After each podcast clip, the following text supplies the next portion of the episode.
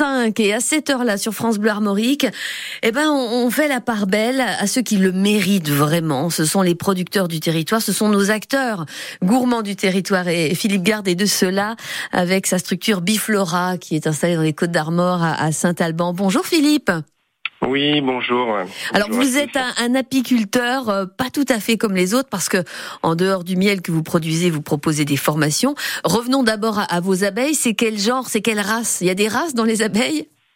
Oui, il y a des races. Euh, après, bon, on a l'abeille noire, on a l'abeille euh, Bugsfast, mhm. on a d'autres types d'abeilles. Hein, voilà.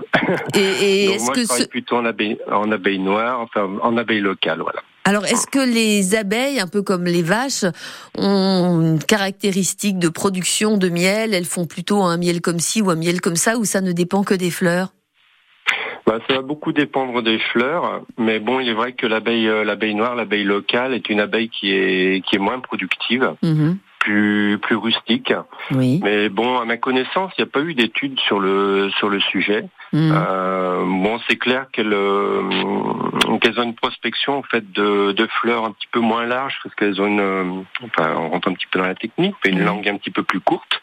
Donc elles vont moins les prospecter, elles ont une largesse en fait de, de fleurs un petit peu moins moins importante. Bah oui, oui, ça ça peut se comprendre. Les fleurs qui sont trop profondes, ça va moins les intéresser.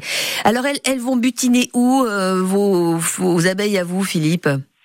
Alors moi, je travaille beaucoup en rucher fixe, mhm. c'est-à-dire que je transhume quasiment pas, excepté sur le sur le sarrasin, mais bon, c'est des transhumances, j'irais relativement courtes en termes de distance. Oui. Donc rucher fixe, ça veut dire qu'en, par exemple, au niveau du printemps, je ne mets pas mes ruches dans les dans les colzas, par exemple, pour faire euh, du rendement, mhm. mais plutôt de la qualité. C'est vrai que euh, au début de, de la saison, en printemps, on a une explosion florale au niveau bocage, euh, enfin tous les arbres de, de haies. Euh, que ce soit les pruniers, pruneliers, euh, saules, euh, les érables, etc. Et elles, elles vont bien prospecter en fait sur ces fleurs-là, mhm. avant même d'aller sur le sur le colza.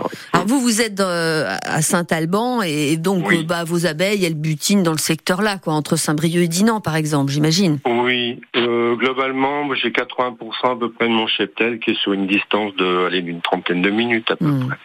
Voilà. Et on peut apprendre à devenir apiculteur. Vous êtes formateur. Oui, je suis formateur, donc euh, j'ai de multiples formations euh, pour ça et puis de l'expérience. Et donc euh, je fais ce qu'on appelle un rucher collectif, c'est-à-dire que mmh. j'accueille bah, des, des, personnes qui souhaitent bah, s'investir sur sur l'abeille parce que il est clair qu'on ne s'investit pas comme ça. Hein. Il y a beaucoup de gens qui pensent mettre une ruche au fond du jardin et puis dans le cadre de, de sauver l'abeille, mais en fait ils font, j'irais, plus de mal que de bien. Mm. Parce qu'il faut avoir une certaine connaissance et puis l'abeille c'est pas c'est pas une vache ou un cochon, c'est-à-dire que bah, ça voilà ça va sur des distances et donc ça peut euh, éventuellement bah, pénaliser euh, d'autres apiculteurs sur le secteur si on n'a pas une, certaine vigilance au niveau sanitaire. D'accord. Je sais que ça va intéresser beaucoup ceux qui nous mhm. écoutent parce qu'ils sont très nombreux hein, à avoir ce rêve-là. On a tous plus ou moins le rêve dans la tête hein, de devenir apiculteur, d'avoir sa propre ruche. Mais effectivement, ça s'apprend et, on donnera votre contact, Philippe, à ceux qui nous appelleront et qui auront envie de d'être formés, de suivre vos formations. Euh, je voudrais signaler que chaque pot de miel acheté chez vous contribue aussi à semer des fleurs approcher, euh, à proximité des, des ruchers Biflora et, et, sur un espace pédagogique. Hein, donc euh, c'est c'est précieux ça.